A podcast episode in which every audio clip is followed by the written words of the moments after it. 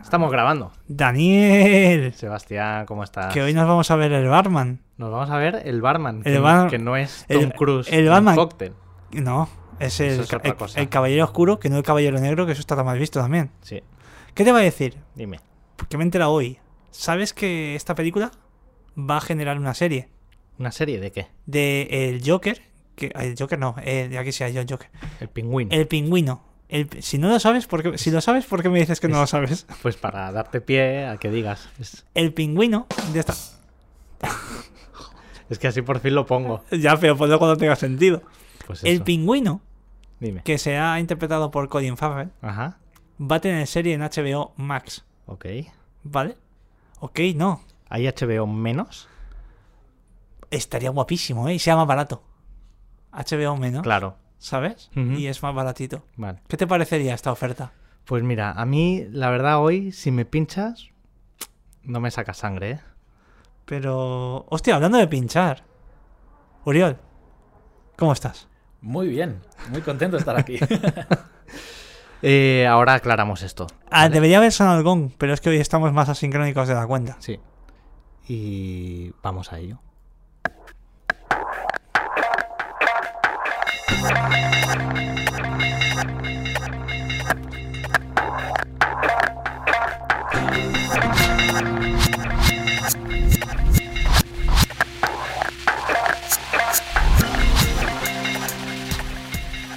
Uriol Valle, ¿Qué tal? ¿cómo estás? Muy bien, muy contento de estar aquí. Aclarando lo de pinchar, no es que sea DJ. Es que. No, no. es que. Bueno, no lo sé. No, no, no, no Vale, está entre mis aficiones. Vale, vale. No. Eh, tenemos aquí a Uriol Valle, actor, pero también enfermero. Enfermero, exacto, sí. Enfermero de profesión, actor de vocación. ¿Y qué más? Porque tienes más cosas. Más cosas, bueno, sí, también ex bailarín Ex bailarín. ¿Ex bailarín? ¿De qué, de qué estilos? de baile de salón Uh, y ¿qué me deportivo. ¿Qué me estás contando? Lo que estás escuchando. ¿Qué me est- Uy, uy. Pues eh, tenemos aquí a Uriol, eh, además fiel seguidor del programa, nos consta.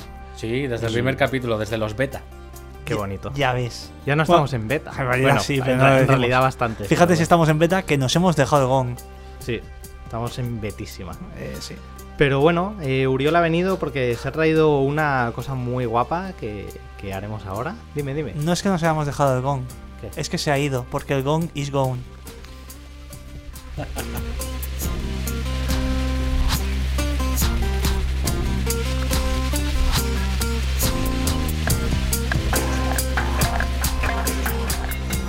Es que Te hago el pase, te hago el pase y no lo pones. Ni lo- una cosa Sebas, ni la otra. Lo que pasa es que no puedo poner música y sonidos a la vez.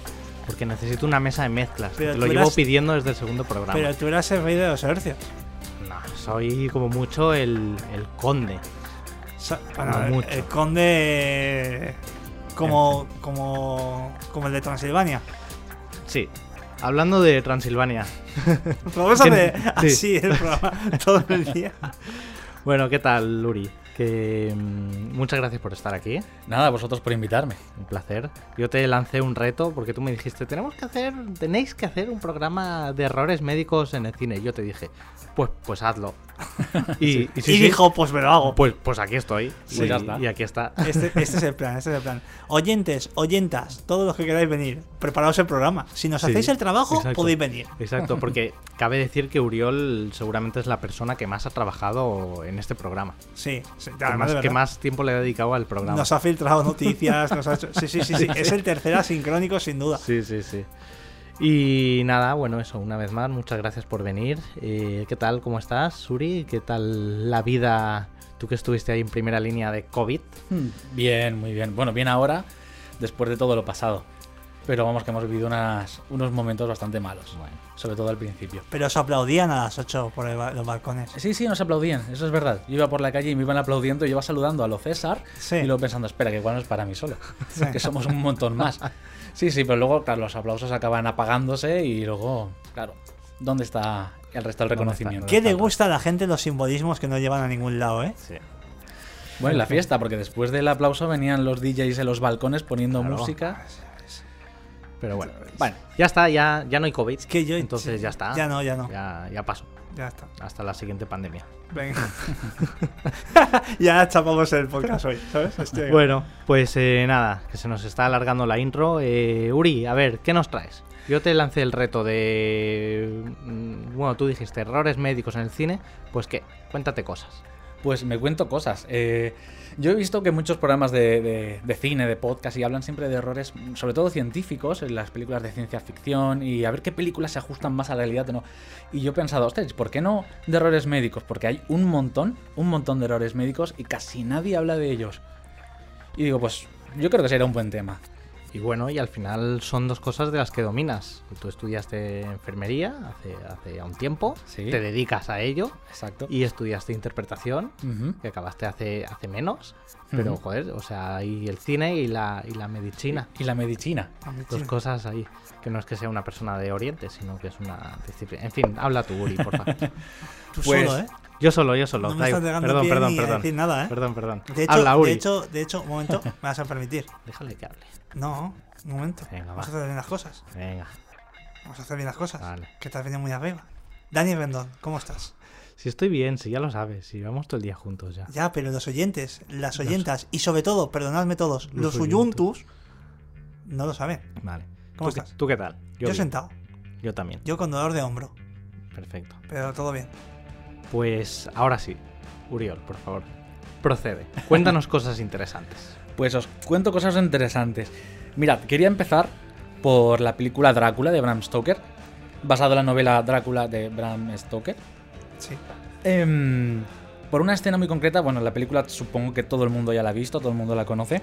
Y es la escena en la que Lucy, la amiga de Mina, recibe una transfusión sanguínea.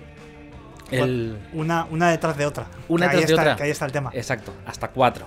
Sí. Entonces, para ponernos en contexto, la escena es que el, el vampiro Drácula la ha mordido y entonces se, se encuentra muy, muy mala, tipo anémica. El doctor Van Helsing corre para allá y la ve pues muy mal. Y cree que necesita pues sangre. Obviamente el vampiro le ha chupado casi toda la sangre y piensa, bueno, pues vamos a ponerle sangre. Y entonces le hace transfusión de hasta cuatro, de hasta cuatro personas distintas. Entonces, Quincy Morris, el. ¿Cómo eran? A ver si me acuerdo. Ah, ah, no me voy a acordar, no me voy a Ah. acordar. Me iba, me iba a tirar el triple, pero no me voy a acordar. Me acuerdo que eran Quincy Morris. El propio Van Helsing llega a dar su propia sangre en un momento Sí. determinado. El, el prometido, el prometido de, de Lucy también. El único que no da sangre en ese momento es Jonathan Harker porque está recluido en el está castillo. recluido en el castillo de Sí, Drácula. exacto. dan todos, dan todos sangre. Bueno, el caso es que cuando ves la escena, es una escena eh, bueno, muy, muy chula. A nivel visual es, es, es- es muy buena porque el Van Helsing saca toda la maquinaria para hacer una transfusión, que casualmente la lleva en el maletín, eso está muy bien.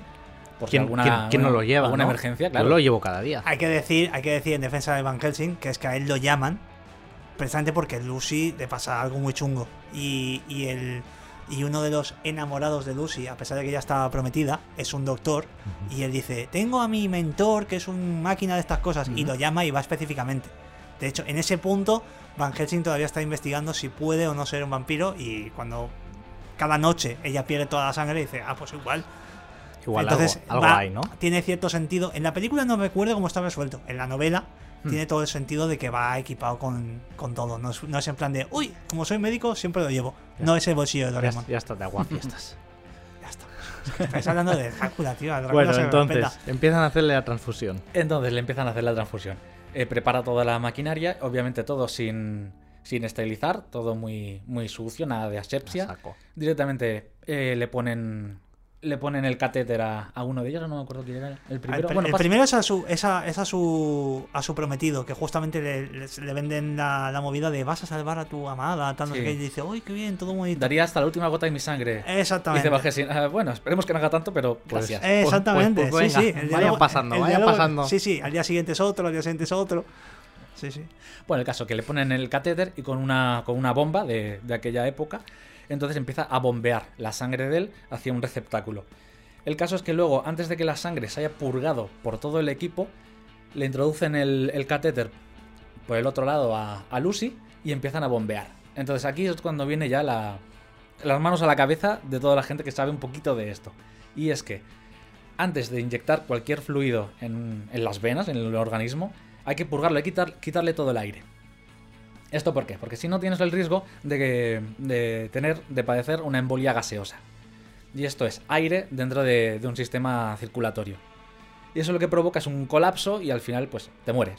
Cuando pasan más de 50 centímetros cúbicos, digamos, como una especie de medio, medio vaso de agua, de aire, directamente dentro de, de la vena, eso va al corazón, colapsa y el paciente acaba muriendo. Lo que le pasó a Homer en uno de los capítulos que dicen, eh, en la mía solo hay aire y se desmaya, en realidad ha muerto. es verdad, buenísimo. Pues sí, exacto. En realidad ha Sí, muerto. Sí, sí, exacto. Se basa, se basa en ese principio igual.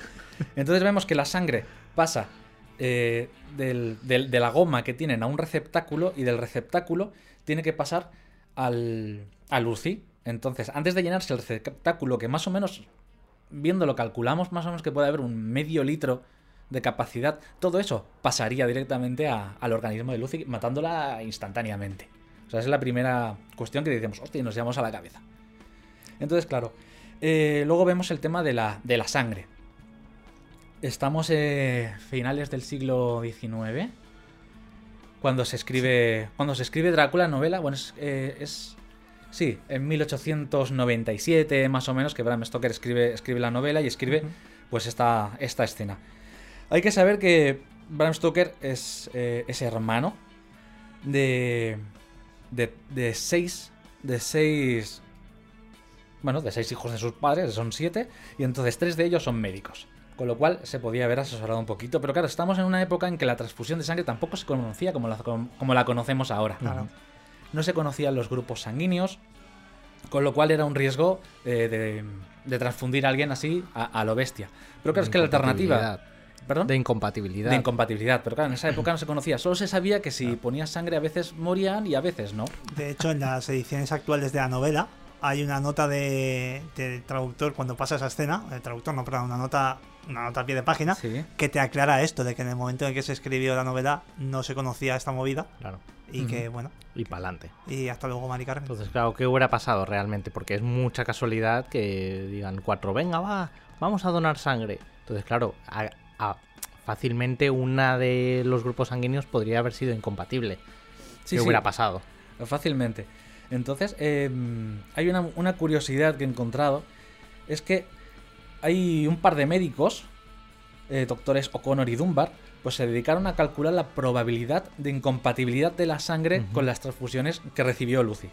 Mirando eh, el porcentaje de tipo sanguíneo que había justo en esa, en esa época y en esa, local- y esa localización. Ajá. Y entonces calcularon entre esos tipos de sangre y vieron que había un 31% de posibilidades de que Lucy se salvara, de éxito. 31% de que se salvase. Sí, con lo cual, viendo que la novela, que es una novela, que es todo ficción y que siempre tendamos un poquito a la exageración y a ir al límite, o sea, está, está muy bien, está muy bien traído. Yo te digo una cosa. Si tiene posibilidades de que, de que Drácula le esté chupando la sangre día sí, día también, pues hombre, que le toque la parte buena de, mira, vamos a... Que yo, yo me imagino al vampiro pensando, uy, esta sangre sabe diferente. Porque esta, esta tía cada vez que... Como si supiera, ¿no? A ver, Uy, ¿cómo- ¿cómo digo esto sin que suene mal? Cada vez que chupo a esta tía sabe distinto. Vamos Como, uy, hoy me sabe más positiva que ayer, ¿no? Uh. De, de sangre, digo. sí, sí. Pero bueno, pues ostras, claro, es que datazo, ¿eh? Claro, no hemos convivido con vampiros, que sepamos. Bueno, tú tienes un poco de Yo vampirillo. te- hay, hay- sí, hay... Yo no hay- descarto Las que tú lo malas ser. lenguas dicen cosas. Las malas lenguas. Sí. Pero ostras, sí, qué, qué interesante, claro. Como te pares a pensar en, en tema transfusiones, esto nos lleva a un mundo de incoherencias mm, médicas increíble, ¿no? Sí, sí. Además hay que pensar que ahora, gracias a descubrirse las- los tipos, diferentes tipos de sangre y todo, pues ahora hay mucha seguridad en ello. Claro. Ahora lo que se hace es lo que se llaman las pruebas cruzadas, que antes de transfundir sangre, porque ahora ya no se transfunde directamente de paciente a paciente, se transfunde primero, eh, hay una donación a una bolsa de sangre, tiene un tratamiento y luego esto se, se transfunde. Se separa, ¿verdad? Se separa plasma y demás. Y... Plasma, glóbulos rojos, plaquetas, Claro, exacto. claro. Y entonces antes de transfundir esa bolsa a un paciente, lo que se hace es lo que se llaman las pruebas cruzadas, que ya, ya os informa, aparte de errores, pues ya os digo, mira, cosas que se hacen bien. Y es eh, hacerle la prueba del grupo sanguíneo tanto a la bolsa como al paciente, Ajá. in situ. Y entonces cuando eh, ven que es compatible, y entonces cuando se puede, se puede transfundir. Muy bien. Muy bien, interesante. Pues qué, ¿qué más? Cuéntanos otra cosa. ¿Qué más? ¿Qué más? Otra escena. Eh, vamos con John Q. Buenísima, Q, ¿eh? 2002. Muy mítica, ¿eh? John Q. Sí. No sí, me acuerdo, antes la echaban en la tele a saco de veces. Sí, sí daba, daba mucho arte. Con Denzel Washington, Sí. impresionante, muy sí, bien. sí, sí. Haciendo lo que fuera por su hijo, ¿eh? Padre Coraje. Padre coraje. llamaban, Padre Coraje. Y gran crítica a la sanidad estadounidense. La sanidad, la sanidad privada. Sanidad Eso es privada. temita Candente. importante y bueno, otro día hablaremos solo de eso porque temita, temita. Pues, ¿qué pasa? ¿Qué pasa ahí, Uri? Cuéntanos. Pues hay una escena, una escena que el hijo de, de John Q, eh, bueno, está en el hospital y está intubado, tiene una intubación endotraqueal. Eso significa que una, una máquina pues, respira por ti. Entonces eh, hay una escena en la que el, el hijo le dice al padre, eh, no puedo hablar. Y literalmente no puede hablar, no debería poder decir no puedo hablar. O sea, es físicamente imposible. Y os O sea, explico. no, es, no es que no pueda un poquito, sino No, que no, no puede. Ni un poquito ni nada. O sea, es cero. Claro, o sea, este- esta- va, visualizar. eh, tiene un tubo por la boca mm. que le baja hasta la tráquea. ¿Cómo por ¿Hasta, la- dónde, hasta ¿Es dónde por- llega ¿Es esto? por la boca o es la directamente una incisión en, el, en la hay, tráquea? hay dos, hay dos maneras. Vale. Que está la, la endotraqueal por la boca, Ah, vale, vale. nasotraqueal por la nariz y luego está una cricotomía Ajá. Que es- por el cuello. Vale. Uy, esto te voy a preguntar, porque esto siempre se ha hablado de lo del bolígrafo, pero lo hablamos luego. Lo de- hablamos luego. ¿Sabes a qué te refieres? Sí, ¿A sí, qué sí, me refiero? No, pues esto en House, bueno, luego hablamos. luego Uy, hablamos. uy, Luego House. hablamos. Es que House, House da para 10 sí, podcasts. Sí, sí. Entonces, os, os explico un poquito la, la Sí. fisonomía de esto, porque el- para que se produzca la voz tiene que haber una vibración de las cuerdas vocales. Y tiene que haber un aire que las haga vibrar. Entonces lo que hace el tubo es, eh, desde, la, desde, la, desde la tráquea, pasar el aire directamente a la, a la máquina. O sea que no pasa físicamente por las cuerdas vocales. Porque tanto, no es- le está pueden el tubo, el- el- vibrar. o sea, el aire está dentro del tubo, no está por Ujú. fuera, con lo cual no las puede hacer vibrar Ujú. y es imposible que el, que el niño pueda hablar. Vale. Ni siquiera decir, Claro. no puedo hablar. Guapísimo. Es que, claro, es, es como lo que yo digo por las mañanas cuando me levanto. Digo, hostia, uf, hoy no me puedo levantar como, como mecano, bueno, ¿sabes? bueno, sí. Pero, pero realmente sí me puedo levantar. Y me levanto. Bueno, yo yo No me siempre. imagino más como no puedo hablar y el diálogo continuaba, solo WhatsApp. Pues sí, sí, ostras, buenísimo. Qué bueno Denzel Washington, pero bueno, es claro, no, no, puede, no puede ser todo bueno. Bueno, a ver, la película no es solo el actor, no Claro. son, son muchas cosas. Mm, Y a veces actores se llevan la culpa de películas malas Claro. y a veces, Y a veces pasan, actores, pasan a, veces actores salvan, salvan para bien películas malas. Sí, sí, también. Pasa Esto, de todo. esto, Uri, también como tu experiencia interpretativa, tú sabes que. Bueno, que también un actor depende mucho de, de lo, de cómo te dirijan. Porque. Claro, como te dirijan, como te Perdón, eh, graban. que me salgo ahí del tema, pero tuvimos actores, actrices hace poco. Pero también tu experiencia como, como actor de. Hostia. Hay mucha, hay mucha parte de, de que te viene dada el director que no solo es culpa, porque a veces lo típico de, ostras, este actor, qué mal está. Bueno, pues a lo mejor es qué mal dirigido está. Exacto. Claro. A veces hay unas marcas de dirección, hay unos, hay unos planos, e incluso hay, hay, un- hay unos cortes, hay una edición Claro. que igual dices, este, este actor que está haciendo, no está haciendo nada. Igual había que, tener, que haber cortado antes o cambiar de plano, ¿no? Claro. Y te quedas el actor como mirando al infinito en un plano muy largo. ¿A ti te ha pasado de verte en algo y decir, yo lo hice mejor? Sí, sí. O han cogido la toma que no estaba yo muy bien. Sí, sí, es verdad, porque sí que es verdad que a veces eh, coge, se cogen tomas que eh, técnicamente están perfectas, Claro. Pero claro, tú igual has repetido cinco veces y has dicho, hostia, de las cinco hay una, dos o, o- o- o cuatro que no estaba bien, pero justamente han cogido la que estabas mal, pero Ya. hostia, técnicamente el plano estaba perfecto. Ya. Temita, ¿eh? Este es un tema, ¿eh? Fuah. Esto es- Es que me encanta porque abrimos temas. claro, es que podemos hacer 15 temporadas de, de asincrónicos. esto ya no ha sido un inciso, esto ha sido una incisión, ¿eh? Sí, joder, pero hasta, hasta a tope, ¿eh? En fin, Más- ¿y más qué más? Cuéntanos, Uri. Pues, ¿qué más? Sobre esta misma película. eh, al final, John Q, bueno, amenazando a todo Dios, pues con- consigue la operación de, de trasplante de corazón de- del hijo. Bueno, supongo que no estoy haciendo ningún spoiler que nadie conozca ya. Hombre, Según nos ha enseñado Sony esta- estas últimas semanas con lo que está spoileando ella misma de, de No Way Home, sabemos que pasado unos meses del estreno de la película ya se puede hacer spoiler. Ya se puede Así hacer. que con John Q podemos hablar lo que Esta queráis. peli que se estrenó en 2002, ¿no? Sí. Lo teníamos 2002. por aquí, pues Así que- ya está. Quien para- no la haya visto ha tenido 20 años. A verla. funcionar. Dale. Bueno, pues le hacen el trasplante de corazón al final al niño. Lo tienen en la cambio de operaciones con el pecho abierto y sin corazón. Mientras le van a poner el nuevo. En este impasse el niño pues no recibe ningún tipo de, de- de sangre en ningún lado. No hay corazón, no se bombea, entonces el niño pues no recibe nada. Su cerebro en principio al minuto o dos minutos debería estar muerto. ¿Cómo se hacen las operaciones de corazón? Antes de sacarlo, lo que se hace, una, una- una derivación eh, a una máquina que se llama una, bueno, una extracorpórea, que hace una circulación extracorpórea. O sea, hay una máquina que hace como de corazón eh, fuera del cuerpo, que saca la sangre, la oxigena y la vuelve a meter dentro. Todo esto mientras preparan el otro corazón y lo van, y lo van poniendo. Sí que hay una parte en la que no recibe mucho oxígeno justo cuando empiezan a, a unir todas las arterias, venas y todo esto, pero bueno, por eso se hace tan, rápido. Entonces, claro, en la película no hay nada de esto. O sea, directamente el niño debería morir eh, en, en ya. Es un poco como en South Park, lo de Kenny, ¿puedes oírme? ¿Cómo te encuentras? Estoy fatal. Eh, Kenny, te hemos cambiado el corazón por una patata asada y te quedan 30 segundos de vida. ¿Qué? ¡Pah! Y explota. Es un poco este rollo, ¿no? Exacto, sí, sí.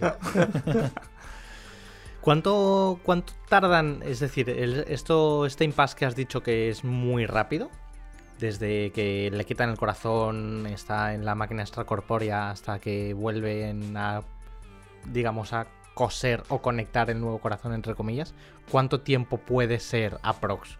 Nada, Pero es- es- minutos o... No, no, es rapidísimo. Sí, Sí, sí, es lo, lo más rápido que pueden. Wow, Claro. wow. Qué estrés. Heavy, ¿no? Qué estrés. Wow.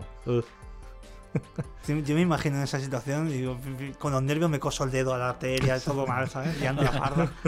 Me quito yo mi corazón y es como dáselo a él. bueno, bueno, ¿qué más? ¿Qué más? ¿Qué más tenemos? Tenemos por aquí, ya pasamos a otra cosa. Vamos a. a- Uy, a los comas. Uy, Vamos a los Mundo, comas. mundo coma, ¿eh? Mundo esto coma. es, esto es un tema, Tan, ¿eh? tan sí, recurrido sí, en sí, el sí. cine. Mira, he puesto un Sí, sí, ejemplo, claro. bueno, dos, Sí. pero que, que- que hay un montón Que van también de bastante esto. acompañados, pero que, que Sí, vamos con el cine español. Venga. Para Vale. que, que pille también un poquito, ¿no? Sí, hombre, claro. Vamos y, y- con. y que también puede ser un consejo para, para muchos muchachos. Vamos a hablar de. Hable con ella, por favor. Hable con, hable- hable con ella. Hable con ella.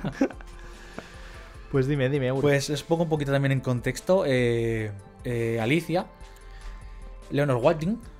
¿Cómo es Watling? Watling. Wa- Watling. La Leonor. Leonor La No, Leonor, no. sí. La Leo. sufre, sufre un accidente, con lo cual eh, entra en un coma. Entra en un coma y la, y la historia entra cuatro años después. Entonces vemos a, a Leonor, muy guapa ella en su, en su cama, inconsciente, y ya. Claro, eh, en, un- en un coma, en un coma el cuerpo em, no tiene función motora de ningún tipo, ni siquiera respiratoria. Con lo cual a ese paciente hay que intubarlo, y hay que Claro. conectarlo, digamos, a una máquina que respire por, por, por ella. Y entonces, claro, está sin, sin respiración. O sea, está, está, digamos, la tienen ahí en, han guardado. en, en la camita, peinada, maquillada. Sí, y- sí, además y está sin intubar. y sin Súper bien hidratada, está muy bien cuidada, Qué guay, eso sí. Eso sí, Modesto la tiene, vamos, demasiado Es bien que- cuidada. Si yo tuviera un coma, Sí. ojalá lo tuviera así. Yo tengo una teoría. Tengo una teoría. Dime. ¿Creéis que esto, que se, que se trata así el coma, puede venir por por, por la bella, por la bella durmiente? O por Blancanieves o algo así, ¿no? no, la Porque- Canieves no se queda en coma. Bueno, pero se queda ahí La- dormidita. es la bella durmiente. Pero- La bella durmiente. Vale, vale. Déjame terminar. Perdón, perdón, La, perdón. la bella durmiente, que, que se queda, que, que se queda, pierde la conciencia y se queda tal como está, Ujú. igual en el imaginario colectivo a la hora de. Estoy lanzándome un triple espectacular. Lanzo la pregunta. Bueno, en realidad lanzo la pregunta. ¿Creéis que puede ser que eso haya generado que siempre que hay comas es como, bueno, pues te guardas ahí en una cama que esté bonita y ya está? Es un poco síndrome de, de, de bella durmiente. Puede ser, además eh, que se romantiza mucho, porque claro, Claro. como dicen, está, Sí, sí. está, está muy guapa. Está, está muy bien cuidada, muy bien hidratada, muy bien alimentada. Hablando de la alimentación, que se me está olvidando, claro. ¿Cómo alimentas a ese paciente? Con Pues amor. norm- Con amor. Demasiado amor le dan a me parece. Con amor. El amor alimenta un montón. Total, total. Y con carbohidratos. Con carbohidratos. Entonces, Todos casados engordan Exacto. por los carbohidratos. Eh, por el amor. Car- El amor carbohidrato. Y hablando de comas, hay otra, otro, otra anécdota, dato, ¿verdad? Hay otro, hay otro coma, otro coma que es eh, Kill Bill. Kill Bill volumen 1. La novia Beatrix también se tira cuatro añitos, me parece, ¿no? Cuatro años. cuatro años. Sí, cuatro años Sí, que además ella se, ella se despierta y se mira las manos y por las arrugas en las manos dices, Sí. dice, pues han pasado cuatro años. Sí, es como un árbol, tiene, tiene, debe tener, debe tener círculos en las manos. Es guapísimo, es verdad. No me acordaba de esto. Y es que esa, es que esa escena, es- bueno, esa secuencia es espectacular a muchos niveles. Pero a muchos, a, a muchos. Sí, sí, a muchos. muchos, a muchos. Dale, dale. Pues llama al principio, pues eso, la, la misma, la misma atención. Además, ella eh, ni siquiera tiene una, una sonda vesical, con lo cual se, se va orinando encima, la van cambiando Ah, durante cuatro años. Eh, no, no es así. En Y- una camilla. Y alimentación, necesita una alimentación parenteral, que es eh, por, por vena, que, que tampoco lleva. Entonces se despierta de golpe, se despierta consciente, orientada y con movimiento. Sí, no puede mover las piernas hasta dentro de poquito. pero es que Faltaría más. tardan, pero es que no, un paciente está muy desorientado cuando despierta de un, de un coma, y sobre todo de cuatro años. Mira, yo me he tirado, yo me, tu- yo me tuve que tirar 10 días eh, con un brazo inmovilizado por una vía que me pusieron, por un tema. Y luego mover ese brazo era el dolor. Si te tiras cuatro años sin moverte en una cama, aparte de las llagas que te pueden salir en el cuerpo, esto lo sabes tú, si Sí, no te bueno. mueven y tal. Va- vamos a suponer que han hecho bien Eh, su trabajo y la han ido movilizando para evitar Aunque, estas llagas. aunque se pudiera mover, el dolor en las articulaciones de intentar moverse, eso es... No. Claro, eso es- necesita una fisioterapia que durante mucho tiempo. Pero es que, ojo, no es que se mueva, que esté consciente, es que lo primero que hace es cargarse a un pavo. Bueno, O sí, sea, quiero decir, es que. ¿Qué me estás contando, tío? Es que es verdad. O sea, que sí, que. que yo, yo no voy a juzgar si se lo merece o no. Si alguien se lo tiene que merecer, este tío se lo merece. F, Estaba F en los comentarios por, por Back, Sí. que vino a hacer una cosa y se llevó un portazo en la cabeza. Y, mm, pero bueno, sí, guapísimo. Claro, a ver, también es lo que tiene la peli, las pelis de Tarantino, que es violencia gratuita por doquier. O sea, eso sangran ahí, que Y parece la- un surtidor. Y de la forma más loca posible. Más loca posible, sí, sí. Sí, pero además no sangra cuando debería sangrar. Exacto, sí.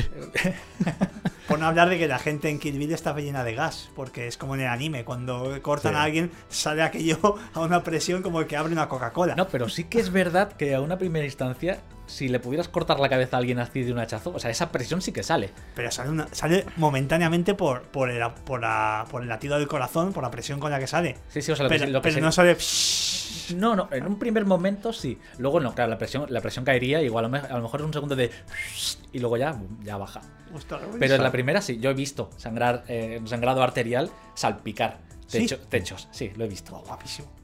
No, O sea, no, bueno. o sea, quiero decir, a Al ver, pobre paciente, hoy no. estoy, A, a Pollock le gusta ¿Qué me, esto. pasa, ¿Qué me pasa con los comentarios desafortunados últimamente? Me refiero a nivel, o sea, de, de- de- A nivel, a nivel efectista. Eh, pues, poniendo, poniendo en tesitura como si fuera una ficción. Gracias, guau, Qué gracias. guapo, ¿no? Como, Gracias, Dani. luce. Gracias. En la vida real, pues no está, No, no, no está, mola. no, no mola. No mola. No mola sangrar Si arterialmente con presión. Y sin presión también. Y sin ¿eh? presión Hay también. que decir, no sangres. Sangra si quieres. Chicos, no sangréis. Si podéis evitarlo, no sangréis. No sangréis. Otro detallito de la, de la escena es que, claro, para levantarse tiene, tiene, tiene un catéter, tiene una vía puesta, un catéter eh, venoso. Por suerte que la tiene, vamos. Y claro, pero, uno suelto por ahí y dijeron, pónselo a esta. Pues venga. Claro, entonces lo que hace para levantarse de la cama es coger y arrancárselo y se va tranquilamente. No, si te arrancas un catéter, sangra. Sangra además bastante bien. Bueno, no tanto como arteria, porque estamos hablando de una vena, claro. pero sangra bastante. Sí que es verdad que alguna vez puede ser que no sangre, puede ser, pero el, el cine lo que hace normalmente es me lo arranco y me voy, Sí. y ya está, y esto no sangra. No, Esto sangra. esto es muy típico, ¿eh? Yo cuando lo veo, yo, o sea, yo soy más aprensivo de lo que pensaba. Pero ya últimamente veo cómo se lo arrancan y digo, ay, no te, no te lo arranques. Como que te, que te va a doler. Pero bueno, en fin. Curiosamente no duele, que parece como que duele como, está un- como una aguja metida. No, lo que duele es el esparadrapo que lo, o el apósito que lo, Ah, que ya. lo tiene. Es como te, bueno, es engancharse un apósito de la piel, un Sí, esparadrapo. sí, sí. Pues, ¿qué más? Cuéntanos más cosas. ¿Qué más? Nos vamos a ir al año, al año 82. Ay, ay, esta me gusta mucho. Estamos est- hemos estado hablando de esta hace un momento Sí, sí. antes de entrar en antena, ¿eh? Exacto. Esta es maravillosa. En antena. Vamos con una de mis pelis preferidas de, de cuando era niño. Acorralado. La primera de, de La- John Rambo, De ¿eh? John Rambo. Título original, First Blood. First, First Blood. ¿Y qué pasa en Acorralado? Bueno, pasan un montón de cosas, pero ¿Qué no pasa? ¿qué no pasa en Acorralado?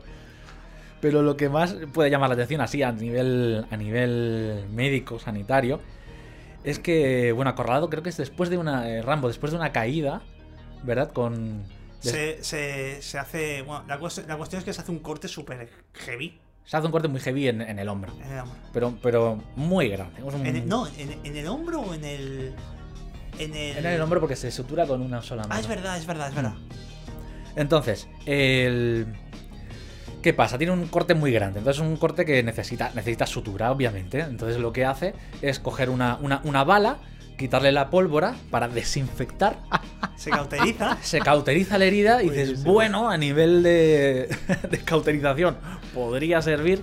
Lo que pasa es que, claro, cauterizas la, la herida eh, antes de coserla, con lo cual en principio los bordes ya no pegarían en la sutura, con lo cual no sirve de nada luego coser. Pero bueno, vamos a seguir adelante. Vamos a hacer como que nos lo creemos y está desinfectada. Entonces, vale. Entonces coge una. de, de su pedazo de cuchillo, desenrosca la, la, la empuñadura y saca aguja e hilo.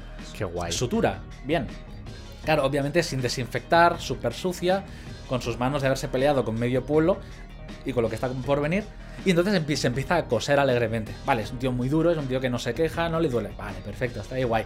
Pero claro, eh, normalmente la sutura es suturar un, eh, acercar los, los bordes, eh, penetrarlos con la aguja, pasar la, la seda, la- el hilo, hacer un nudito, cortar y volver otra vez. Pero no, él cose como si fuera la, la falda al bajo de un pantalón. Coge, hace un O punto, sea- coge otro punto, otro punto, otro punto. Y ahí ya, pues nada, La perfecto. versión original incluso va cantando así, así, así, así. ¿Sabes? Me encanta, ¿eh? Como cuando le llevo eso a mi madre los pantalones para que me los arregle. Y así. Esa escena es mitiquísima. ¿eh? Es muy mítica, muy además de, de pequeños nos quedábamos todos flipando. ¿Qué, qué tío más duro ¿Qué es? es? es Ah, yo quiero ser tan duro como este pavo, ¿no? un Rambo, qué grande. El caso que después de todo esto, con la infección que cogería, ya perdía el brazo. Así Básicamente. Que, así que, ch- chavales, si os caéis un día y os hacéis un tajo muy grande y tenéis aguja y hilo por ahí, eh, no os coséis, seguís mejor al médico y que os cosan ellos. Pregunta, me viene ahora a la cabeza. No está en el guion. Pregunta. Pero ahora creo recordar que era en, en The Road. en la- no sé si la has visto. Película The Road con Viggo Mortensen. Mm, Ajá, no. bueno, Hay un sí, momento sí. que le pegan un flechazo por una cosa. Es una película posapocalíptica. Y él. No es sutura, sino que coge una grapadora. Se cierra la herida como puede. Sí. Y se pega un grapazo. Se pega varios grapazos guapos. Vale. ¿Eso qué onda? Así tal como te lo he explicado. Eso onda a nivel, a nivel de, de parar un sangrado, Sí. puede, puede ver. O sea, puede estar bien. Sí, sí, puede ser. De hecho, de hecho, en, en golpes en la, en la cabeza. Ah, en, en partidos de fútbol y en deportes y tal que se golpean, a veces se grapan. Pero, yo te estoy hablando de que coge una grapadora Que sí, industrial que de una sí, que sí, oficina. que sí, que hace sí. pla, pla. Voy, voy. O sea, no sé si O sea, funciona. el, pero- el- el grapado existe como, Ajá. como un tipo de sutura, sobre todo en golpes en la cabeza, golpes rectos. Se, puede, se sutura con grapas, pero obviamente no es una grapadora de oficina, es una grapadora especial, es una grapadora que viene estéril y que necesita un cuidado. Entonces, claro, una grapadora normal sí te puede juntar los bordes, puede hacer que en un momento pues no sangres, pero es lo que decimos siempre, la infección que vas a coger después va a ser muy, muy heavy. Pues sí, chicos, si os hacéis un corte, id al médico. De hecho, intentando cortarlo. Intentando cortarlo. Intentando cortaros. Pero si estáis luchando contra un pueblo que os intenta echar de él y por lo que sea caéis por un precipicio y tenéis un corte, no, 112, 112 y, y Es lo mejor. pues, ¿qué más? Ojo de halcón, que esto está halcón. reciente. Hokai. Hokai. Hokkaido. Hokai. Pues me hizo gracia Está porque al lado de, Oki- de Okinawa. Sí, Está exacto, Okinawa sí, y sí. Hokai. Sí. como soy muy fan del programa, estuvisteis comentando cositas de, de Ojo de Halcón. Dije, va, pues voy a meter algo de, de la serie que os veo que os gusta mucho. En, en el tercer eh, episodio, eh, Clint Barton ayuda a Kate con un, con un corte que tiene encima de la ceja, en la frente. Y Kate se ha puesto una, una sutura de papel longitudinalmente. Que es algo como muy tonto. Pero bueno, pongamos que Kate no tiene mucha idea y hace, hace lo que puede. Vale. Bueno, pues entonces viene Clint Barton, ojo de halcón, y dice, no, no, esto te lo has puesto mal. Y se lo coge y se lo pone transversalmente. Eh, tal y como está hecha la herida, a nivel maquillaje, que está súper chula, vemos que esa herida requiere una sutura, no un papelito que se pegue. requiere coserse. Y no a lo John Rambo, pues seguramente pues irías a un médico y que te cosa en Me buenas sí, condiciones. porque es como, bueno, pues una tirita y a luchar. Y ya está. Ya funciona. Y además es que la mira como, ay, te lo has hecho súper mal, ven aquí. Y le cambia de posición la, la tirita. Ah, no, tío, no. Pero el contexto, el es que no lo entendéis. El contexto es que de, de haber sido útil esa tirita, por lo menos él la sabe poner. Este es el contexto. Ay, perdón. Me ha, asu- me ha asustado. Le he dado un golpe al micro y me ha asustado yo. Estoy muy, ten- estoy muy tenso. ¿Qué te pasa? Ha sido un golpe de atención. Oh, tío.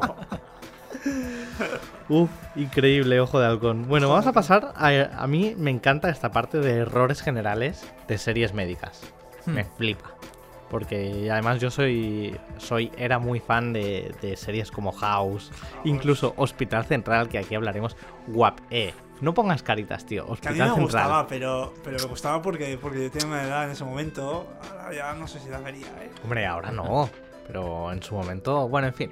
Pero House- House- cuen- cuéntanos, cuéntanos. Hablemos de Gregorio De Casa. buen momento. House. Hablemos de, de Gregorio Casa. Gregorio Houses. Eh, bueno, es una serie brutal que se merece un, un programa, muchos programas y quizá un programa por episodio para ver todo lo que sueltan.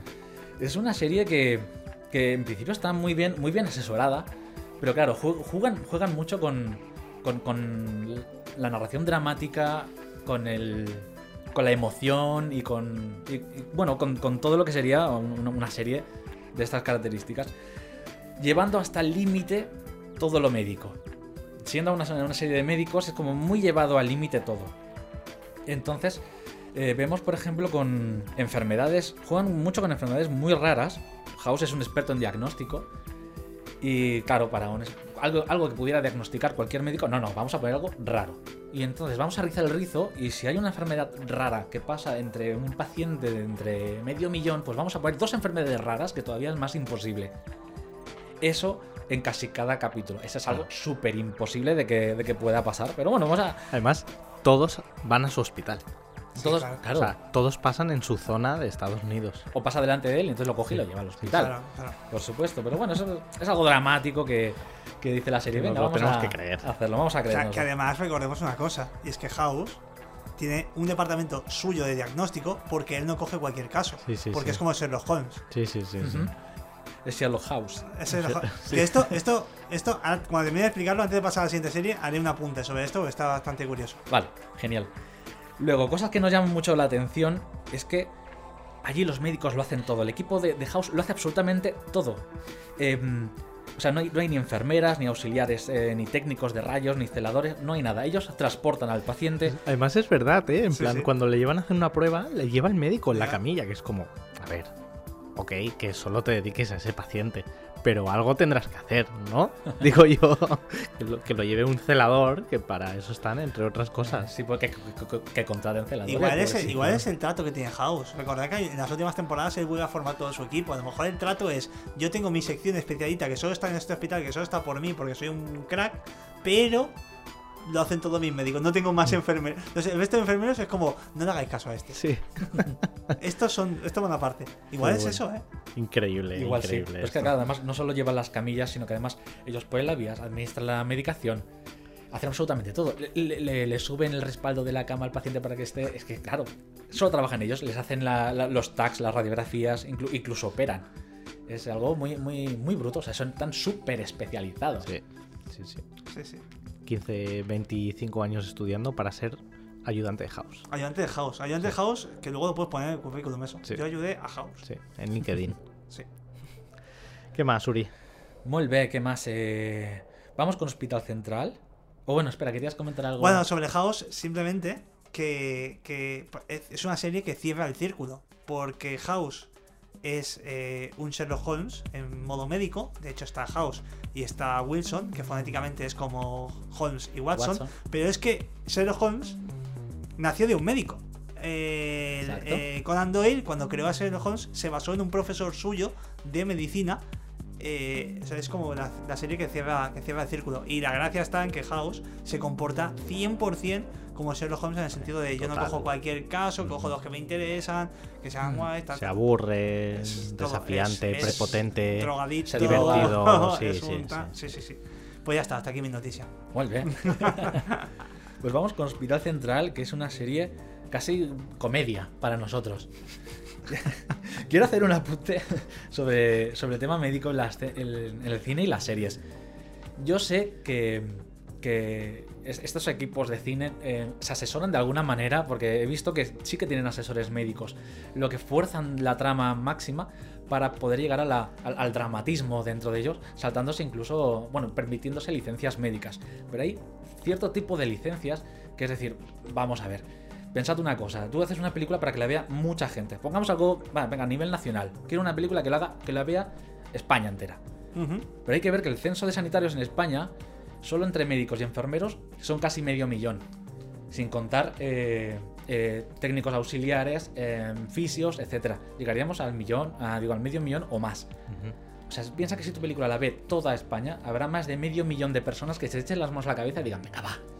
Porque yo no creo que un director de cine haga un plano en el cual haya un cámara en el que mire por el objetivo y enfoque con el visor. Pues eso es casi los errores que vemos nosotros. Y es algo que no nos saca absolutamente de... Ya. Pero voy a hacer un apunte. No hay ni una sola claqueta bien hecha en películas que hablen de rodajes. También. Ni una, ¿eh? Las verdad. claquetas las hacen como les da la gana, que es como, pero ¿por qué lo hacéis mal? Si hace un momento. pa- ah, para rodar este Alguien- plano. alguien lo ha hecho la- bien. la- ¿Lo habéis tenido que ver cómo se hace bien? Es el, el dato, ya está.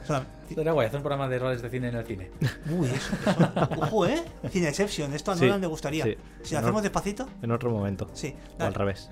Bueno, Pues vamos al Hospital Central, porque si antes, si antes eh, comentábamos House, Hospital Central es el, la españolada de, de House. Es la panacea de. La panacea. empezó siendo la españolada de House y luego pasó No. a ser la españolada de, Empezó siendo la españolada de urgencias. De urgencias. de sí, de ur- urgencias. Y acabó siendo la españolada de House. No. Porque, sí, porque Vilches cada vez se parecía más a Sí, House. sí, Mm. pero, pero, pero no, porque cuando te, en las últimas temporadas ya era más. eh, Anatomía de Grey. ahí está, Eso, ahí más es verdad. Exacto. es verdad. o sea, pasó por todas las, las, las de estos médicas posibles. El temita de Anatomía de Grey, tío, me flipa. O sea, Anatomía de Grey. Lo más destacable de Anatomía de Grey es, Es el- que dure tanto. Principalmente. es que sigan ante- Eso sí. Y, la y las relaciones que hay interpersonales es algo brutal. Es como la gente de verdad a veces Bueno. pregunta, hostia, ¿trabajas en un hospital? Hostia, tío, ¿cuántas tías de ¿En, en qué, hos- en qué hospital pasa esto? En el mío no, ¿no? Allá, allá Vas a ese hospital con un constipado y vuelves embarazada y dices, ¿pero por qué se me han tumbado en esta camilla? Y dices, ay, si yo te contara. Ay, ¿Qué ha Dios, pasado en esa ay, Dios, camilla? ay, Dios. No, no, todo Pues, mal. pues no, no, no, no hay tiempo para eso, no. no hay tiempo ni ganas ni no. Somos No, profesionales, sí, está claro. claro. No, no. Sí que es verdad que en el trabajo, como todo el mundo, siempre puede haber algún escarceo, pero no es la norma habitual, no es una anatomía de Grey, no, no hay esas. No es, no es lo común. No es lo común. No, Pues cuéntanos así errores generales. Pues vamos, pues eh, si ya en House eh, había poco personal, aparte de los médicos, en Hospital Central, eh, pf, peor todavía. Incluso hay, hay solo un celador. Hay un celador. Rusty me parece Me que se encanta. Rusty, sí, me Rusty. encanta. Pero Rusty. esto es porque la serie estaba haciendo precrítica a los recortes los sanitarios que vendrían Eh, después. exacto. Pues solo había un celador para toda, para toda esa parte, para toda esa área. Y lo gracioso es que luego desde el celador se saca el título de auxiliar y deja de trabajar de celador. Con lo cual ya se quedan Ya, sin ya se quedan sin celadores. Además, claro, hospital central, quiero decir, un hospital que debía ser importante. Sí. Pues no, no hay celadores.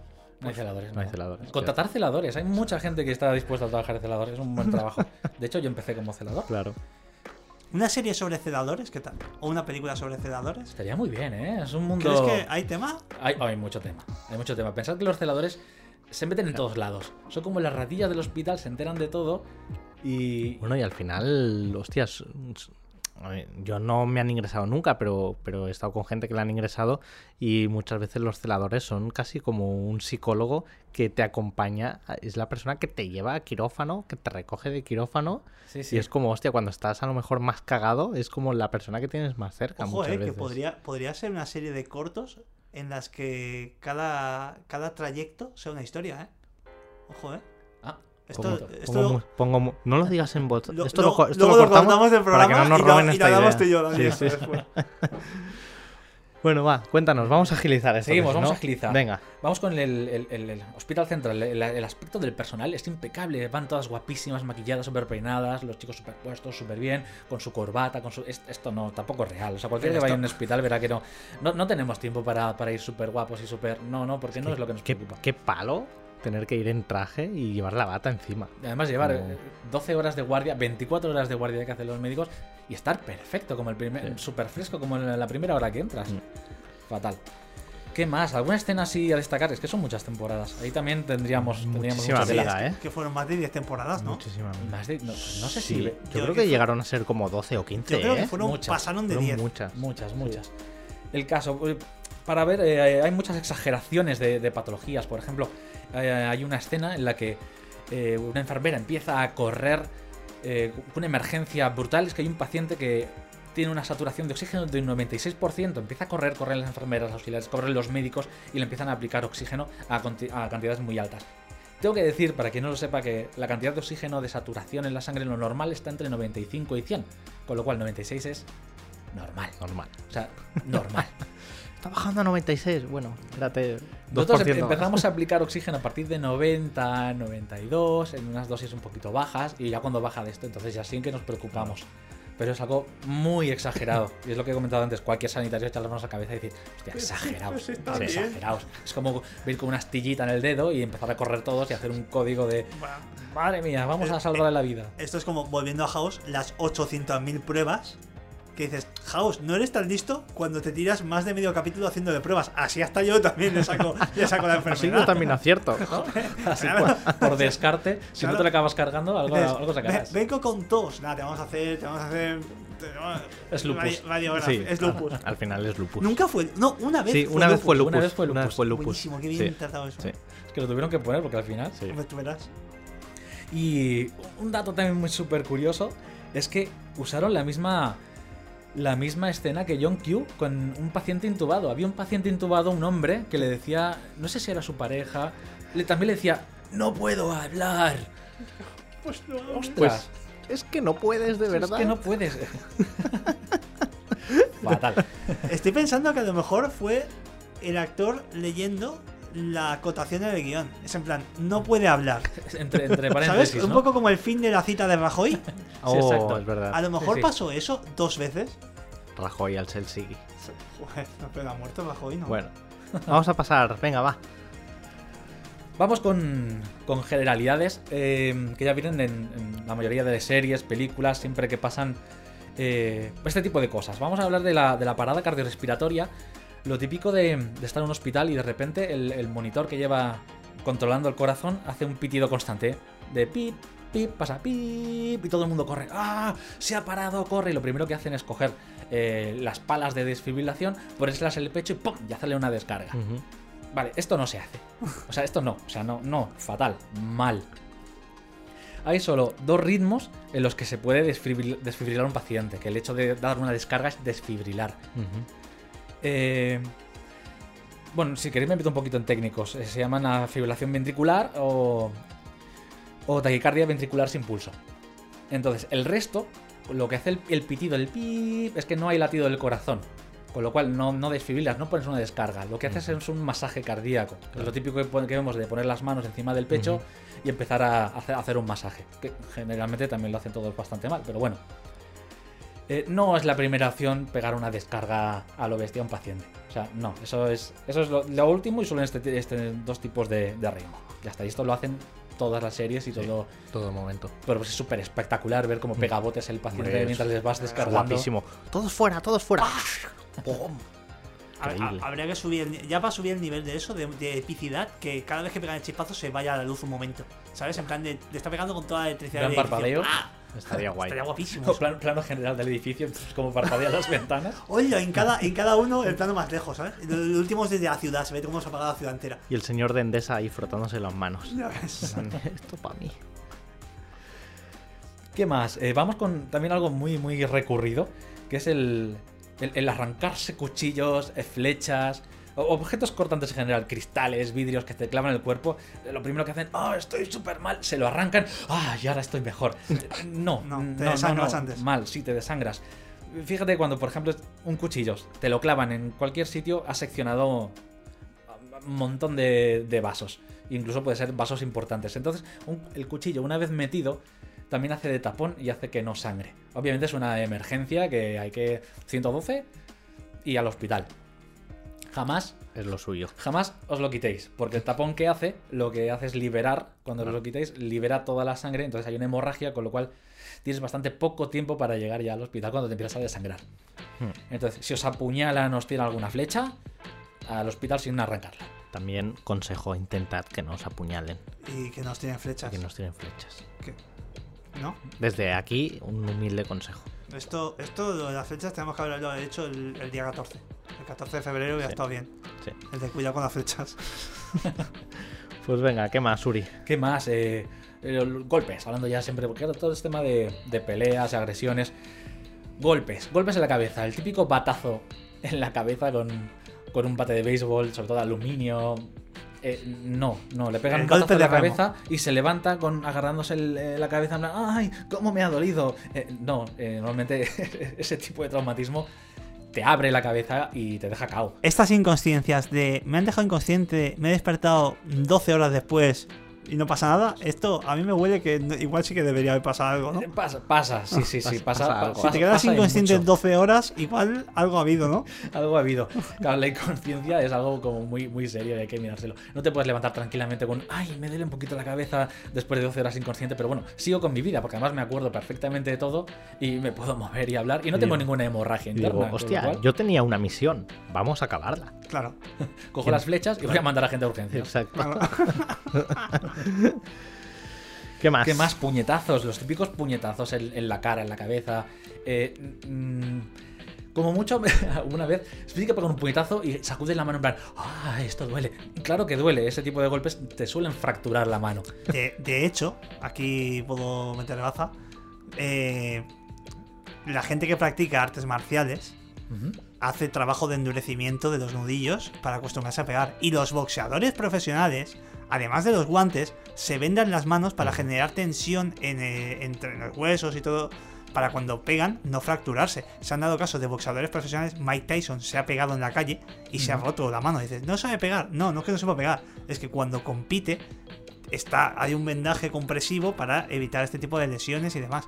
Claro que duele pegar un puñetazo. No solo, no solo el que recibe, sino el que lo da. Exacto. Eh, uy, y, hay que, y hay que prepararse también para ello. Exacto. Así que si vais a pegar, que sea preparados y si es en un ring confederación, pues mucho mejor. Mejor. Sí, mucho Animamos mejor. a la gente a no pegarse. Eh, no os peguéis. No- No, no os peguéis. no os No- peguéis. no pegarse. No os peguéis.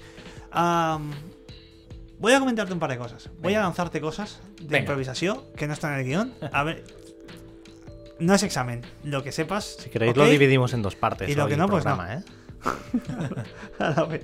A ver, en el tema este de cosas que se hacen así un poco a lo loco y tal, a mí me ha venido a la cabeza lo del boli. ¿Qué es lo del boli? Es que me estoy ahogando. Coges un bolígrafo, le quitas la, ta- la tapita, o sea, le quitas, coges Bo- el, Bolivic, el, el- plástico el de, Bolivic y traspasas por debajo de la, de la garganta y así respira. Esto, ¿qué visos de realidad hay y qué no? Es real. Es real. Esto es real. Sí que es verdad. Una, es una, una craquetomía de, de- de emergencia cuando la vía, la vía aérea está obstruida y no se puede desobstruir. Haciendo una maniobra Heimlich eh, no se puede desobstruir. Entonces, una, antes de que se ahogue el paciente, que tenemos muy poco tiempo, bueno, hablando de bolis, no es en el hospital, obviamente. Esto es fuera No, del claro, hospital estamos hablando de, de- de caso extremo. y no puedes esperar a que, a que venga una ambulancia. Entonces esto sí, sí que se hace y de hecho se ha hecho. Entonces para por debajo de bueno, lo que sea de, la nuez, de la garganta, se hace una incisión que llega hasta la, hasta la tráquea y con el boli lo que hace es como de cánula y por ahí se puede respirar. Obviamente una vez después de esto, em, la ambulancia ahí tiene que llevarlo al hospital y bueno, acabar de, tratarlo. Y luego, obviamente, lo que hemos dicho antes, antibióticos a saco, porque esto es súper. Claro. Tenemos que hacer una escena, eh, Dani, que sea esto, y cuando la persona tenga el body clavado para esto, que diga, no puedo hablar. Porque no podría hablar, entonces entiendo. Eh, sí, ¡Ostras! Con el body sí. Sí, y te, y te- y te expli- y te explico la diferencia. Cuando me pones. encantaría verle ahí de pie con el boli bailando, ¿sabes? En la tráquea. Es que es eso. Cuando pones un tubo endotraqueal, el tubo sella toda la que es la tráquea. Entonces el aire solo sale por el tubo Ah, claro, pero de otra porque está sí sellado. una- El boli no sella. Va por una parte. Y entonces podría, podría hablar, pero ojo, podría hablar si no tuviera nada obstruyendo, con lo cual Claro. no, lo- no lo- no hubieras tenido necesidad de poner el boli. No sé si me explico. Sí, claro, Sí. por los jajas. O sea, no podría hablar, pero no por el. El body no es el. El boli no es el problema, exacto. Vale, vale, El increíble. problema es que tienes una cosa ahí que no te deja Que no te deja sacar respirar. aire. Eh, os animamos a que no os metáis cosas que no os dejen Sí, hablar. es un programa con muchos ad- con muchas advertencias. No, os, me- no os metáis bolis para probar esto, quiero decir.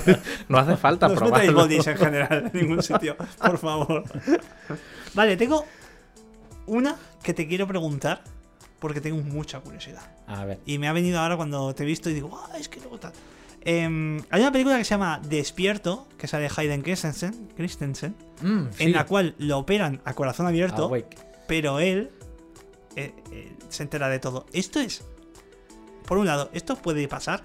En la película te dicen que sí, pero bueno, en La Noche de los Muertos Vivientes también decían que estaba basada en hechos reales. Em, esto puede pasar. Esto y puede dos, pasar. en caso de que pase, eh, ¿no te desmayas del propio dolor? ¿O cómo va la cosa? Es- Esto puede pasar. Ha pasado, por suerte, muy poco y no quiero alarmar a la gente. No os asustéis, esto es muy improbable. Ha pasado, pero es muy improbable. O sea, es un fallo tan, tan, tan, tan garrafal que es muy, Pa- muy para, poco el que, probable que pase. para el que no lo sepa, la película va de que lo van a operar a corazón abierto, Hmm. eh, lo, lo sedan para dormirlo, le anestesian, pero él está despierto y se entera de toda la operación. Yo os explico, explico por qué pasa esto. Cuando van a anestesiar a alguien, aparte de anestesiarle, lo primero que hacen es hacer una rela- relajación de todo el cuerpo. Para que la propia musculatura, em, digamos, em, involuntaria, eh, no rechace, por ejemplo, el, el tubo endotraqueal. Porque claro, te meten un tubo e inconscientemente tú haces una resistencia. Entonces la que hace una relajación, entonces todo el cuerpo se relaja y, el- y no te puedes mover. Es Ujú. una especie de paralización. Que de hecho se hace con un medicamento que sale del, del curare, el veneno que se hacían en, Ah. en Amazonas, para, paralizante. Ajá. Bueno, de ahí viene todo esto. El caso que después de ponerte esto te meten la anestesia para que te duermas. Si por lo que sea no te ponen la anestesia o es una dosis mm, muy inferior a la que necesitas, estarás consciente. Eso no pasa. O sea, eso, ese que asusta un montón. Eso no pasa. No pasa. Ha podido pasar alguna vez y de aquí es posible que hayan sacado la idea para, para la película. Pero no pasa. Es muy improbable. De verdad, no os asustéis. Las, eh, Ahora las me- ahora me operaciones son imagino a todo el mundo que escucha esto, que, que son cinco personas, que Lo he escuchado muchas veces, gracias. Sí, pero, pero asustadas de, ay, no, no, no, no me operes de la mano, que es como, a ver, tranquilos, confiad. Podéis operaros, no os preocupéis. No vais a ser Hayden Christensen, No, además, además tengo que decir, también hay, hay, hay métodos para saber si pasa esto. O sea, el anestesista, Claro. un profesional que se dedica a esto casi exclusivamente, está muy preparado para administrar la dosis justa y todo. Y aún así, si por lo que sea el paciente no acabara de dormirse, hay una serie de signos que saben identificar perfectamente para reajustar otra vez la dosis. Claro, O sea, que eso, no os preocupéis, de verdad que esto no pasa. no preocuparse. Tengo una pregunta. No te acerques tanto. Así es como más íntimo. Ten- claro, tengo una pregunta. ¿Es cierto esto de que los ¿Qué médicos quieres? mientras operan escuchan música? Sí, sí es cierto. Espectacular. ¿Qué, qué tipo de música has escuchado Pues tú? Depende del médico. Yo he escuchado un poquito de todo. ¿Has escuchado reggaetón? No, por No, no, porque por. Bueno, yo, yo lo esto, pregunto. esto me lo tenía que dar a operar. En plan, o sea, cuando firmas, no, para tal. En mi yo operación quiero, no quiero se va a escuchar no reggaetón. reggaetón o me muero, una de dos. O sea, es la amenaza que le pones al médico. Quiero mi lista de Spotify. Como me pongas, como me pongas la Rosalía, me muero. Como me pongas el Saoco, Saoco, papi, Saoco. Saoco. Yo, por suerte, cuando entró la época de la moda del reggaetón, yo ya no entraba en quirófano, entonces yo ya no Uf. sé si escuchan. Posibilidad, hay. Bueno, Yo no lo he escuchado. uff, increíble. Chicken teriyaki. Tú ahí sube a corazón abierto y el otro con el chicken Yo, yo bailándolo ahí, chaval. Pues eh, venga, Uri, cuéntanos la última, que la última es guapísima. La última es una curiosidad. Bueno, que es algo que impresiona mucho.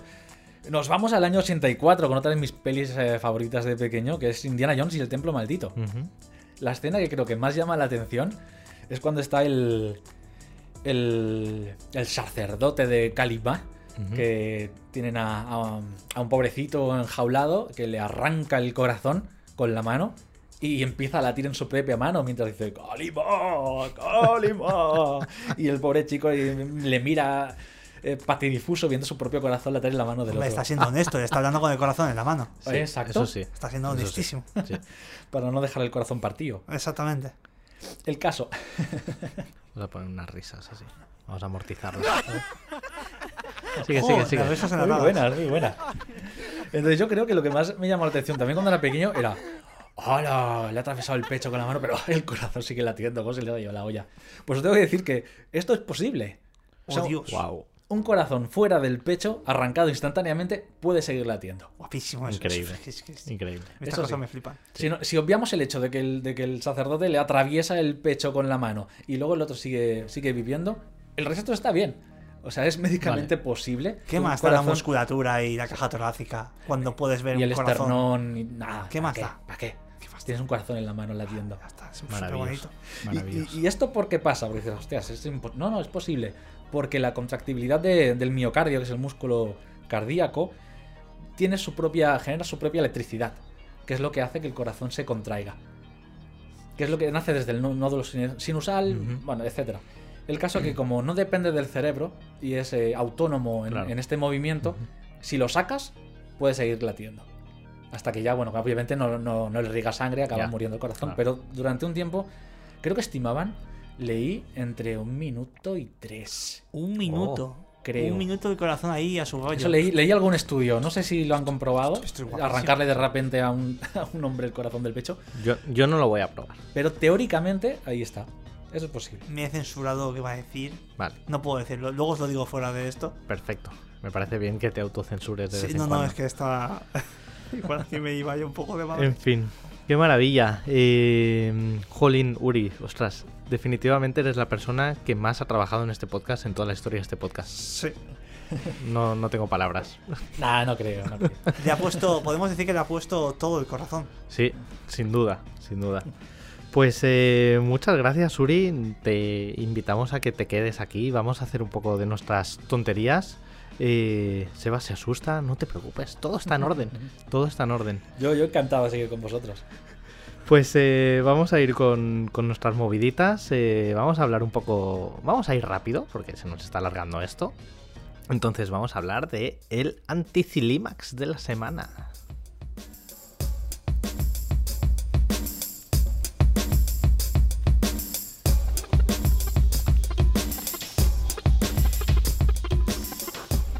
Antes de nada, Uri, pregunta: ¿hay algún Sí. medicamento que se llame anticilimax?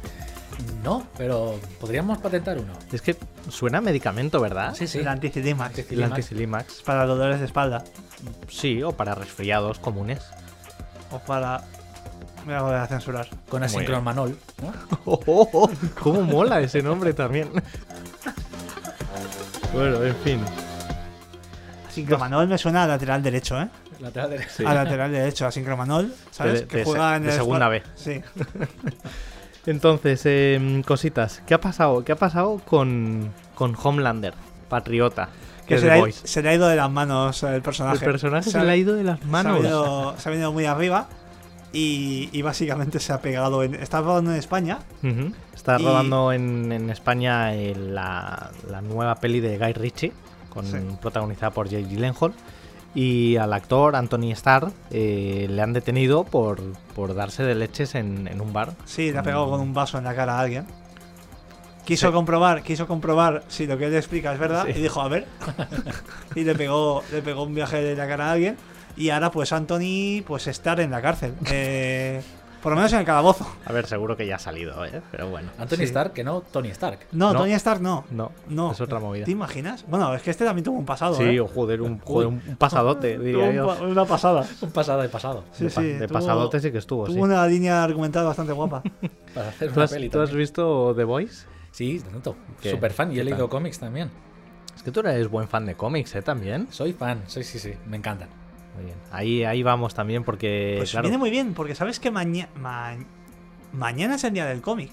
Ah, sí. O sea, es, el día del cómic no, no es, eh, se, ha- se hace el. el, eh, ¿Cómo se dice? Arranca. Es que he, he- he tenido la noticia antes y digo, guay, no está puesta en guion, pero yo soy así. Eh, se celebra, no es el salón del cómic, que eso ya existía, sino que se, se hace un evento que es el día del cómic. Y es la Muy primera bien. vez que se hace de esta manera. ¿Dónde se hace? no me acuerdo. Lo buscáis, tecleáis el día del cómic y aparecerá. Me das los datos a medias. Sí. Los días sincrónicos. Yo Sí. doy una parte y la gente tiene que ser capaz Tiene de que encontrar la completarla. ¿no? Sí. Muy bien. Muy bien. A mí no me pidas más porque hoy es No- viernes. No te pido más. Es viernes de podcasting, Eso no lo que hemos que- dicho. No, yo lo quería decir, pero como me censuras, hoy Te estás censurando. Hoy estás censurando. sí- sigue haciendo la movida esta que tienes a medias y yo, y, y yo voy tirando. Profe, no lo hicimos. Estoy. Sí, gente, estoy haciendo el guion sobre la marcha. Yo voy literal. tirando, luego os contamos. Em, entonces, Uri, em, vamos a pasar a otra cosa ya, porque Sí. también viene un poco unida. Entonces vamos a hablar de que se vienen risitas.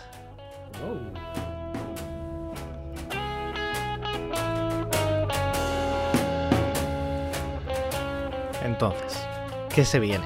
Principalmente se viene Batman. De Batman. El Batman. El, El Batman. hombre murciélago. El barman. Que yo creo que los tres tenemos bastantes ganas de, de esto, ¿no? Muchas ganas, sí, señor. ¿Cuándo vas a verla? Espero ir el miércoles. Nosotros nos estamos yendo ya. Sebas y yo vamos hoy. Perdón. Yo me estoy yendo. Mientras no manches. No manches. No manches. Tío, eh, Entonces, Un saludo a nuestros amigos sí. mexicanos y, ami- y amigas Se- mexicanas. Se- Sebas, Sebas y yo vamos, vamos al cine hoy. Eh, Sí. Juntos, pero no revueltos. No, Ya vamos, cada- cada quien vamos que se a ir- revuelva Pero vamos a ir uno a una sesión y otro a la otra, y así No, vamos no, sincrónicos. vamos juntos, pero en asientos asincrónicos, eso sí.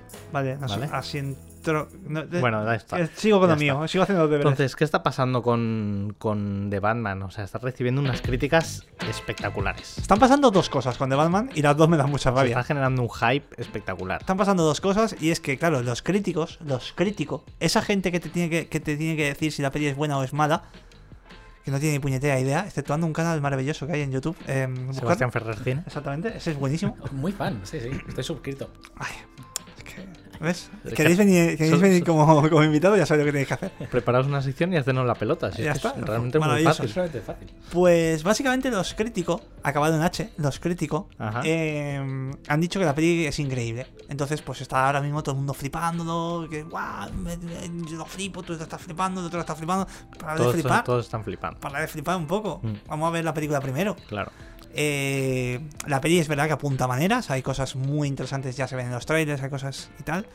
Pero vamos a calmarnos un poco. Y la otra cosa que está pasando con The Batman, con el hombre murciélago, es eh, la encuesta que sale cada vez que hay un nuevo Batman, que es ¿cuál es el mejor Batman?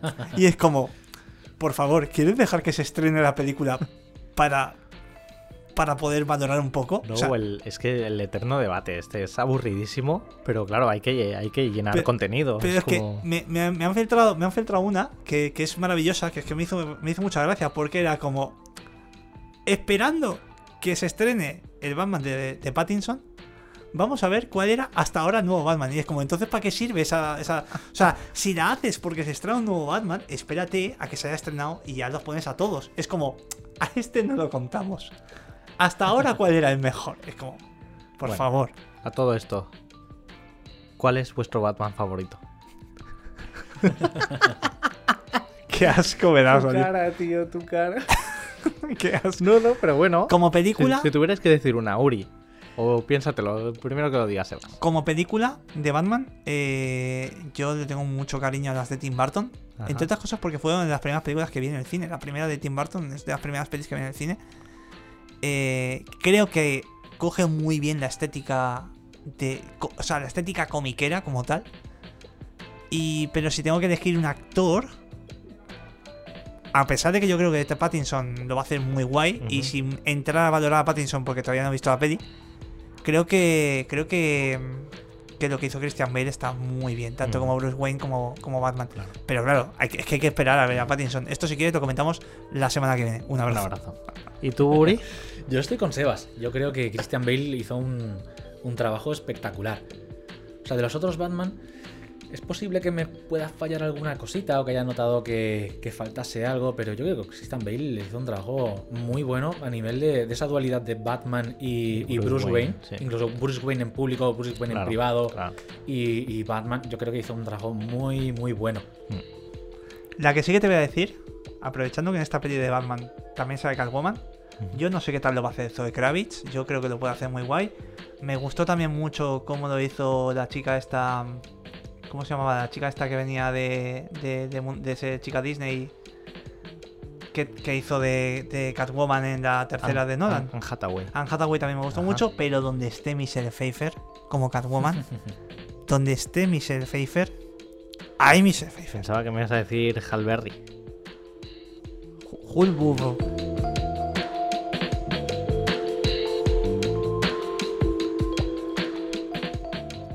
encanta, porque hoy te estoy, te estoy pinchando yo a tope, ¿eh?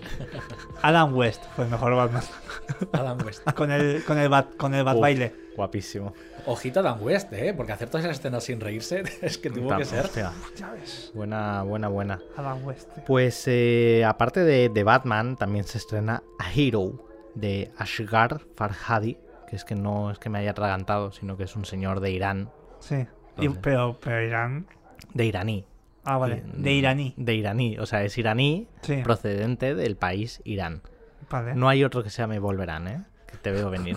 Que te veo venir. O sea, Irán volverán y ver venir. ¿Qué te pasa? ¿A dónde Total, vas? que es una peli iraní que está, está nominada a los Globos de Oro a, a mejor peli de habla no inglesa. Pues claro, Irán volverán, pues me da la vuelta al globo de oro, Ajá. efectivamente. Muy bien. Venga. Eh, ¿Qué más se estrena? También se estrena eh, West Side Story, la nueva de Steven Spielberg, en Disney Plus. Disney Plus. Disney Plus. Oye, Disney Plus está comprando mucho contenido, ¿eh? Está, está topísimo. Sí. Por sí. cierto, ¿sabes que Disney Plus no solo se ha llevado al cegato? Se ha Ha llevado, a todo los lo que había de. Marvel. Sí, sí, a los Defenders, pero también a, a Agents of Shield, que era como, pero, pero, ¿de verdad queríais esto? Bueno, eso, esa te la podrías dejar, ¿no? Por ahí. Esta la puedes quemar. O sea, que, que hagan, que hagan un agujero en el desierto, como hicieron con el juego de ET, y que la, la entierren ahí todavía. ¿Tuviste Defender, Suri? No, no las he visto. Me queda Bueno. pendiente. Daredevil. Me queda Daredevil. Daredevil, Daredevil. Daredevil y Jessica Jones. Ya, Sí, ya está. sí. Bueno, sí, o sea, Daredevil la he visto. Jessica. Jones vi la primera temporada. Luke Cage la primera también. Y El Lucas Jaulas. Lucas Howlett. Y Iron Fist. Iron Fist. Iron Fist la, Eh, la- Pues ya, has- la ya has vi. visto más que yo, La ¿eh? vi. El inmortal Iron Fist. Heredero declarado de la mano. No, eh, enemigo declarado de la mano. Exacto. Protector de Kunlun. Es que creo que no lo dice en ningún capítulo. Oye, una cosa, ¿vosotros sabéis si.? Porque que- creo que he leído hace poquito que Disney Plus, eh, cuando adquiere todo Marvel, eh, ¿puede ser que Daredevil diga, eh, haya decidido rebajar la edad hasta 13 años? No, se está rumoreando eso, pero no tiene pinta de que lo vayan a hacer. Espero que no, porque si no es cargar. La gente, la gente que diga que tenga este miedo, con Qué que palo, con- ¿no? la, la gente que tenga este miedo ahora de que vayan a rebajar el nivel y tal, eh, yo solo quiero recordar que, que Miramax es propiedad también de, de Disney y Miramax es la productora de Pulp Fiction, por poner un ejemplo. Quiero Entre decir que es una empresa que no es, no es el señor Walt Disney, eh, no sé si estará congelado o está enterrado, me da igual, pero ya no está. Es decir, Que, es una Disney, que empresa- Disney ya no es para niños. y va, y va a mirar cosas. Mm. Que, que- que Disney Plus tiene, tiene una serie sobre, sobre Pamela Anderson. ¿Me explico o no me explico? Entonces, relax, gente, relax. El cegato va a seguir siendo el cegato tal y como lo conocemos. Me encanta, me encanta que lo defiendas tanto, tío. Es que el Cegato. es el mejor. ¡Ay, mi cegato! Ostras, ¿quieres una, una anécdota? No sé si sabéis, hablando de Cegato y lo, lo defiendes. Por favor. Cuando vino la por primera vez se publicó Daredevil en España, como tenían las, de- las dos Ds en el, El Dan, pecho, el Dan Defensor. Dan Defensor. El Dan Defensor. Se llamaba Dan Defensor. Y ¿Lo no sé si incluso- así? Dan Defensor. Dan Defensor. Sí, es que un día podríamos hablar de, los- de las traducciones Vale. como Hulka, Caballero Luna, Apu- el Dan Defensor. apúntatela esta. Esta me gusta. Esta, me la apunto. Invitaremos a Natalia, que le gustan mucho las Uy, traducciones. uy, uy, esto va a ser maravilloso. Vale, traducciones de nombres. ¿Qué más? También en Disney Plus se estrena Mrs. America, que es una serie de una política conservadora estadounidense. Sí. Eh, protagonizada por Kate Blanchett. Ah, pues ya está. y sufici- están. Suficiente. No, tengo, no ya tengo que decir no nada me tienes que contar de qué No va. Quiero verla ya. Y, y también en filming, eh, bueno, se ha estrenado 3, que es la peli de Juanjo Jiménez. que- Yo hasta que no vea que- las dos primeras. Bueno, que es una peli que ganó el Goya Mejor Sonido, que la premisa de esta peli es que es una, una chica que se dedica a la postproducción de sonido y empieza a estar asincrónica en su vida. Está guapísimo. Es guapísima la premisa. O sea, la podríamos haber producido nosotros. Solo Sí. nos faltaba el Hay dinero. que, hay que entrevistarla. Sí, O sea, estaría guay. sí. Y, Además, mm, además, si viene uno de- del equipo, Bueno, seremos 1, 2 y 3. Ahí está. Y ya está.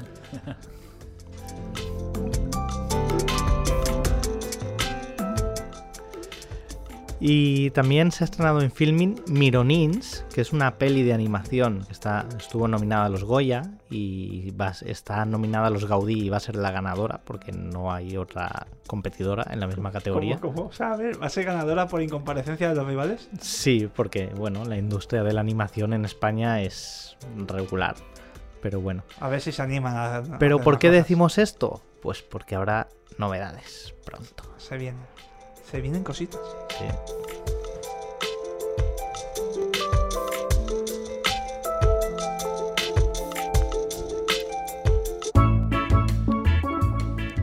Y que nos vamos, que nos estamos yendo, Uy, uy. que nos estamos yendo. ¿A dónde? Que nos vamos, ¿dónde Vamos nos a- vamos, Uri? Ay, nos cogemos el pareo y nos vamos. Eso, eso, que nos Pareo. vamos a las efemérides.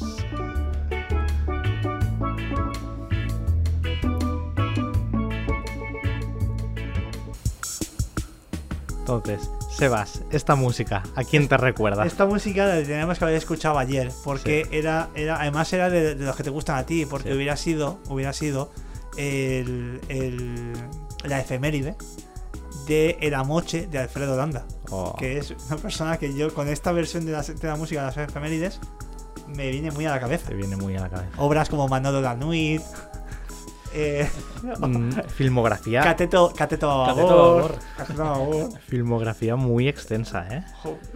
Eh, también en 1900, en, eh, del día 3 de marzo, es decir, ayer, Estamos haciendo las pre-efemérides. la, la post-efemérides. Efemérides, la precuela. Sí. Son las de, las de ayer. Fue el, en 1917, del 3 de marzo, se estrenaba The Tornado, que está considerada la primera película dirigida por John Ford. Exactamente. ¿Quién es John Ford? John Ford, pues como él mismo se presentaba, él decía, hola, soy John Ford y hago westerns. Entonces, eh, director mitiquísimo de la historia del cine y principalmente conocido por películas de género western, aunque tocó otros, otros géneros. De hecho, como curiosidad, eh, durante la Guerra Mundial, la Segunda Guerra Mundial, eh, colaboró a hacer filmaciones para eh, la higiene sexual de los soldados. Qué bonito. Es maravilloso, se pueden encontrar si buscáis por los mundos de internet. Es maravilloso. Pues el mismo día, pero de 1939, se estrenaba La Diligencia, que seguramente es de las pelis más conocidas de, de John Ford. Sí, es seguramente. Sí, seguramente sea la más, de las más conocidas. Más conocidas. Y aparte es una película que es especialmente conocida por otras dos películas. Esta no te la has visto venir. Creo que sé una, pero la otra no. Una es eh, porque se cuenta que Orson Welles dice que se, que se encerró un día en su casa a ver 800 millones de veces la, la diligencia y que con lo que aprendió analizando esa película, él en lugar de hacerse un canal de YouTube, eh, lo que- porque no- por la época, lo que hizo es hacer eh, Ciudadano Kane. Como quien no quiere la cosa. Que dijo, pues, pues, ¿sabes? Fue como Neo, es, ya se hace cine. Él se vio la, la diligencia y dijo eso. Obviamente esto tiene much- esta historia tiene muchos matices, pero me gusta la, la versión romántica que es esta. sí, es, está llevas a guay. ver una peli 800 millones de veces Está y guay. tal. Vamos a mandarle la diligencia a cierto director que no podemos nombrar, a ver si aprende algo. Esto por un lado. Por- bueno, acaba, y por el otro, hay otro director que empezó bien, pero se ha ido torciendo con el tiempo. Por lo menos él como persona, que es Tarantino, que cuando hizo Los Odiosos Verdad. 8, dijo, Ujú. yo quiero hacer algo como la diligencia. Y hizo Los Odiosos 8. Vamos a dejarlo ahí. Hablando de cierto director, Sebas, se te olvidó nombrarlo que este cumpleaños, este, esta semana fue el cumpleaños de cierto director. El 1 de marzo, el señor Zack Snyder cumplió años. Por favor, música arriba. No, no. No se me olvidó. Lo que pasa es que estoy haciéndole, le estoy rindiendo homenaje y estoy esperando que el tiempo vaya más lento para... Lo voy a felicitar en cámara lenta. Qué Zack, risa, qué risa. Búscate, búscate una niñera, Zack, que tú sabes dirigir, pero no te flipes, Zack, que te queremos. ¿Tú qué opinas de Zack Snyder, Uri? Ostras, yo mejor no opino. Vale, perfecto. Pasamos a otra cosa.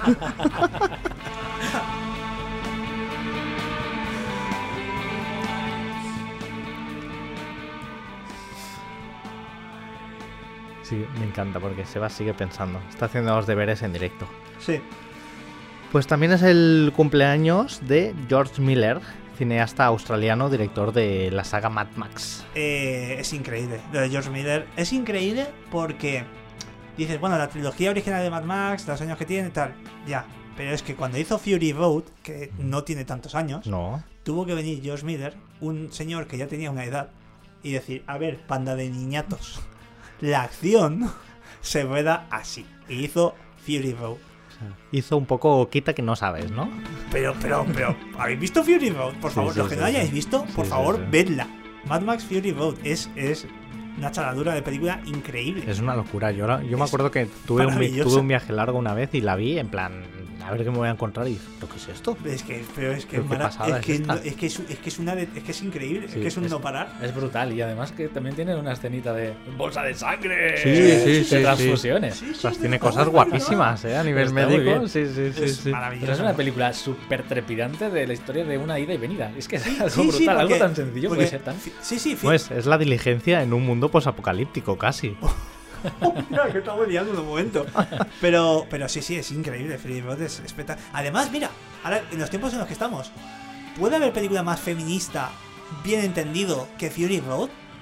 Que la. pro- o sea, está, es Ujú. Charlize Theron, si no me equivoco. Sí, Sí, Charlize sí. Theron. Sí, es verdad, está, está Tom Hardy como protagonista y tal.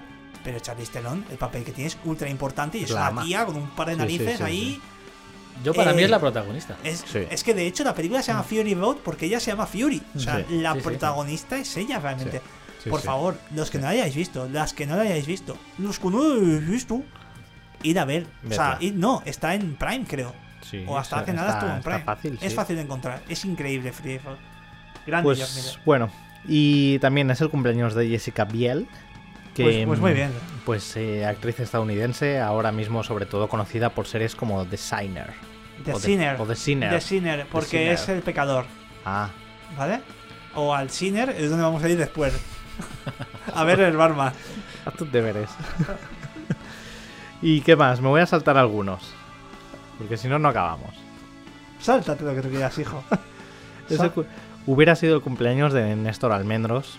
Néstor Almendros, director de fotografía. Seguramente, si no el mejor, de los mejores directores de fotografía españoles.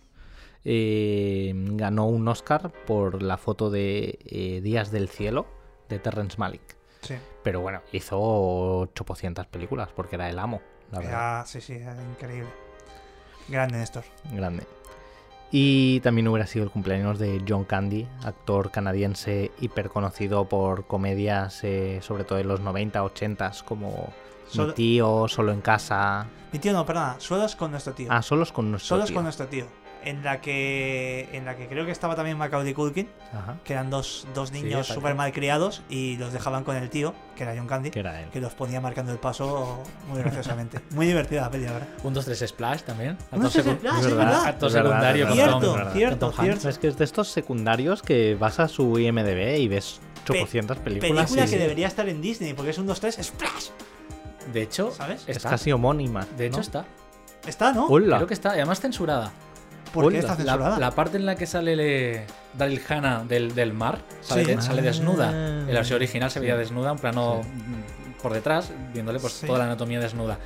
Pues ampliaron ese plano para que se viera solo hasta la cintura. Ay. No sé si lo corrigieron, Eh, pero código recién Hayes a posteriori. Hablaremos un día de esto, ¿eh? De las cosas censuradas hoy en día. Ojo, que, que uno de estos Splash, Daryl Hannah. Que, que también estuvo en Kill Bill, que estuvo también en, Ujú. en eh, Blade Runner, Ujú. y Tom Hanks. Sí, sí. O sea, ojo el casting que tenía esa película, ¿eh? Hoy en día esa peli no se podría hacer con ese casting porque vale 500 mil, bueno, 500 millones de Un, dos, dólares. tres, Scash. Crash. Crash. Pues eh, en cuanto a efemérides, yo lo doy por hecho. ¿No quieres comentar nada más? Podríamos comentar también que es el. Es que es que quiero decirlo ya. Dilo quiero ya. decirlo. Dilo, dilo, dilo. Lo que pasa es que lo siguiente es la adivinanza. Se me olvidó. Y pero- Sebas no se ha preparado la adivinanza. Pero para una cosa que se tiene que preparar y no se la ha preparado. Ay, Dios mío, qué mala persona. Se me, me la voy a inventar ahora mismo, como Vale. hago siempre. Vale. Me la voy a inventar ahora mismo. ¿Quieres que te la diga ya? Ponme la música de adivinanza, que ya la tengo. Pero mira, para darte más tiempo, Ponme la adivinanza que cuando te diga de dónde saca la pista, la pista está aquí. Acabo de hacerme, acabo de hacer exactamente lo mismo que pasa en sospechosos habituales. He mirado por la sala, he visto una cosa y me ha dado la adivinanza. Dale. Venga, ahí lo tienes. voy a decir la de ahora y luego, y luego digo la anterior y tal, pues no se me olvida, ¿vale? Sí, porque te has calentado, ¿eh? Sí, sí, sí. Dila sí. ya, Venga, dila la nueva. adivinanza de esta semana es: ¿En qué película el Joker comparte internamiento con el doctor Emmett Brown?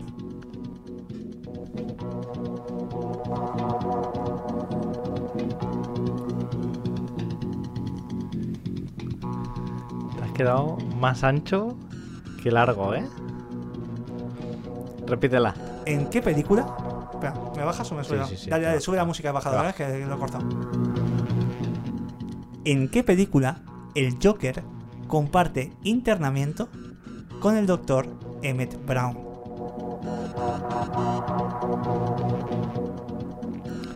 A mí me has pillado.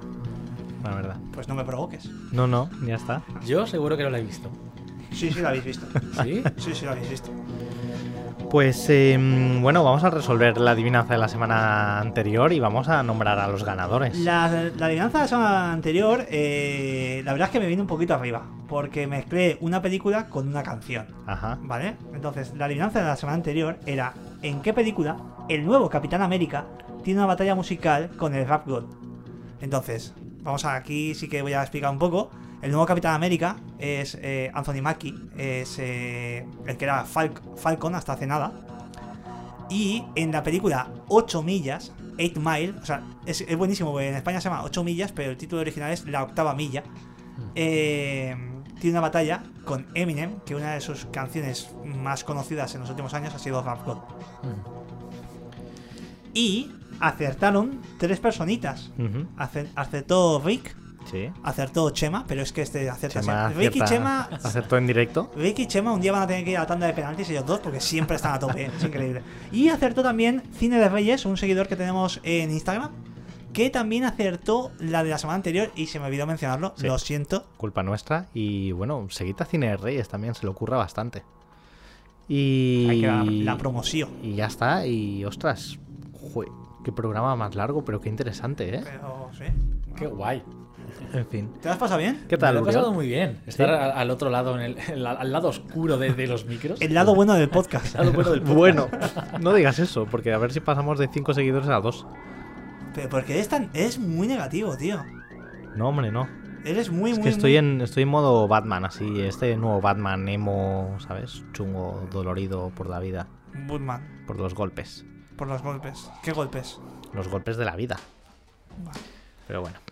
En fin, Uriol, muchísimas gracias por estar aquí. Muchas gracias por currarte la sección. El, programa lo has hecho tú, casi. No. Sí, la verdad es que sí. La, La verdad, verdad es que ha sido sí. un monográfico bastante guapo. Bastante guapote. Bastante guapo, Sí, interesante. Te volveremos a invitar si quieres venir. Yo cuando queráis, yo de verdad muy agradecido de que me hayáis invitado, la verdad me lo he pasado muy bien, incluso haciendo, haciendo la, preparando la sección y todo, que he encontrado cositas también súper súper curiosas, es algo que me, ha- me ha gustado mucho. Qué guay. Pues nada, y.